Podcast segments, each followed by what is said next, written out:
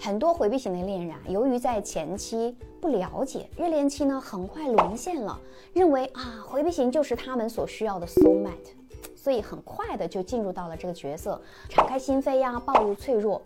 但告诉大家，与此同时，你在回避型心中的理想化形象就破灭了。由于回避型的潜意识它是慕强的，他会本能的认为，哦，你就是弱者，不值得依赖。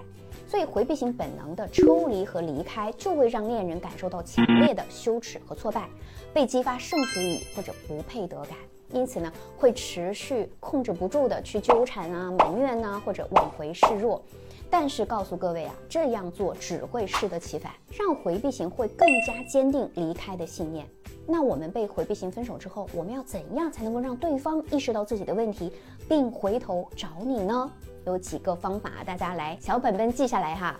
第一，就是一定要断开负面纠缠。首先，请学会管理自己的情绪，停止纠缠、控诉和要答案，请保持理智，尽量保留联系方式，以便日后啊有机会重新联系。第二是停止自我暴露，停止向回避型恋人自我暴露，不要随意的去投射自己的情绪，试图让对方你要理解我，这是不行的。第三。要恢复自我，提升能量。当我们经历了一段时间的自我怀疑之后，先恢复自我，也就是将注意力转移到自己的工作和生活上，保持清醒。你可以求助心理情感咨询，以获得理性客观的解释和支持，来帮助你的情绪稳定，恢复你的能量。第四步就是来塑造新的形象，体现自我价值。塑造新的自我形象，这是为了抓住回避型恋人的慕强心理。来展示出自己的价值和魅力，我们可以通过社交媒体、有交集的人或者一些事儿等途径啊，去展示自己新的形象和面貌、新的改变和动态，以及有价值的成果和优点。第五，就是我们需要保持稳定的、持续的影响。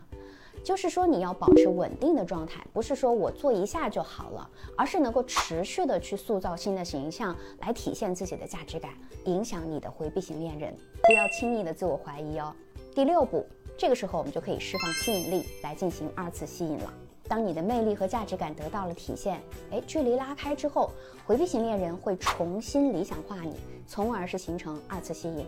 那这个时候啊，回避型会重新试探你，或者释放出积极的情感信号。重新复联之后啊，我们来完成二次吸引，并且让回避型呢能够重新回到你的世界。我想对你说，不管你是真心喜欢对方，还是不甘心想要反转，想要二次吸引回避型，就需要你学会示强而不是示弱。对于不安全依恋的人来说，我们了解恋人的依恋类型，克服恐惧，找到相处的方法，才能够收获长久的爱情哦。我是小资，关注我，影响千万女性，收获幸福。